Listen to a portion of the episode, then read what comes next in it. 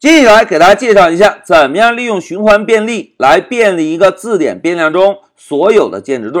同学们要便利字典啊，我们同样使用 for 这个关键字，但是由于字典中每一项数据都是以键值对的方式来保存的，所以在使用 for 循环便利一个字典的时候，语法跟之前学习的列表和元组稍微有些差异。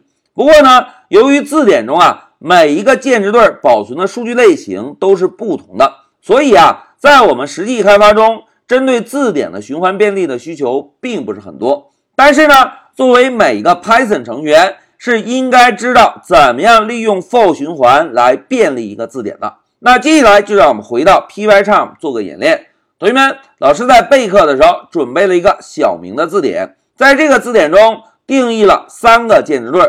分别是姓名、QQ 号码以及手机号码。同时，这三个键值对保存的数据类型都是字符串类型，对吧？那接下来就让我们用 for 循环来便利一下小明这个字典。同学们要便利字典，我们首先敲入 for 关键字，然后在关键字后面跟上一个循环体内部使用的变量名称。老师呢，先写一个 k，紧接着在这个变量名称后面。跟上一个 in 关键字，表示在什么内部。那要便利哪一个变量，我们就把哪一个变量名称跟在 in 这个关键字后面。老师呢就写上小明 diction 然后跟上重要的冒号。哎，现在一个循环条件写完喽。那有同学可能会好奇，老师这个 k 表示什么含义呢？哎，老师啊，先在上方增加一个注释，注意啊，变量 k。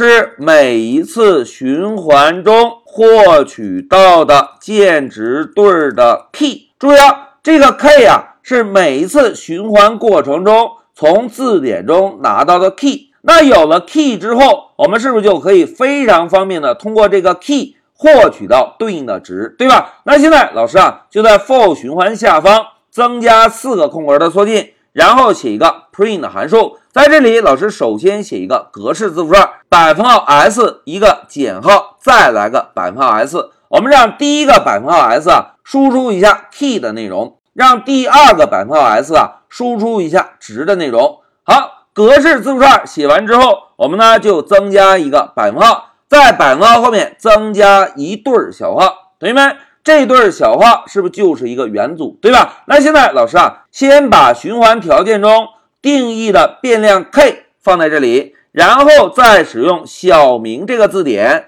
增加一对中括号，在中括号内部把每一次循环过程中拿到的键值对的 key 填写进来。好，现在一个字典便利的代码就写完了。现在老师 Shift F 十走，哎，同学们看。控制台输出了 QQ 号码、电话号码以及小明的名字。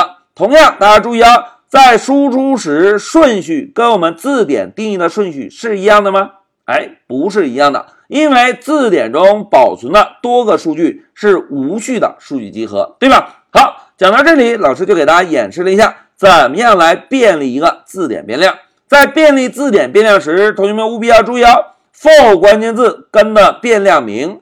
是每次循环过程中从字典中取到的键值对的 key，在循环体内部，我们通过这个 key 就可以非常方便的从字典中获取到这个键值对对应的值了。好，讲到这里，老师就暂停一下视频。